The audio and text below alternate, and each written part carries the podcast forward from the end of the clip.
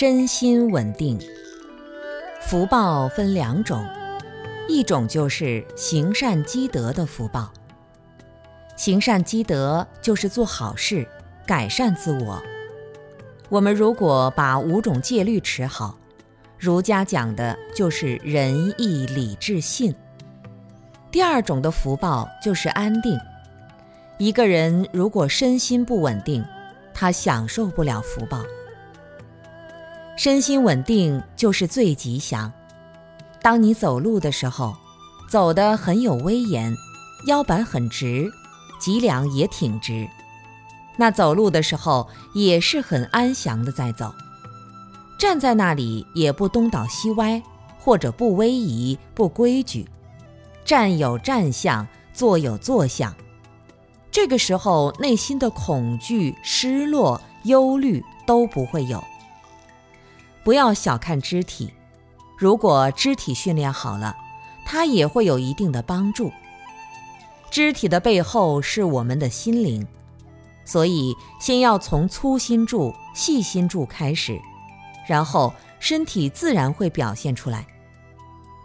如果一个人的内心非常宁静，一段时间以后就能够从他的行为上慢慢的表现出来。你就能看见这个人内心是很清净的。如果内心很肮脏、很乱，你也能看到，他所有的动作都是不稳定的，身心不安定。其实身心稳定离我们很近，我们随时都可以进入，因为我们现在就有这个条件。第一，我们有条件随时可以做好事。帮助别人一下，或者赞美别人一下。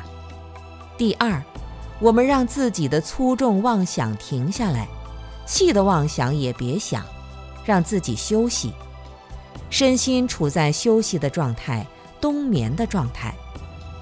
这时候，整个身体就会感觉到非常宁静，享受着身心稳定，这是一种吉祥的状态。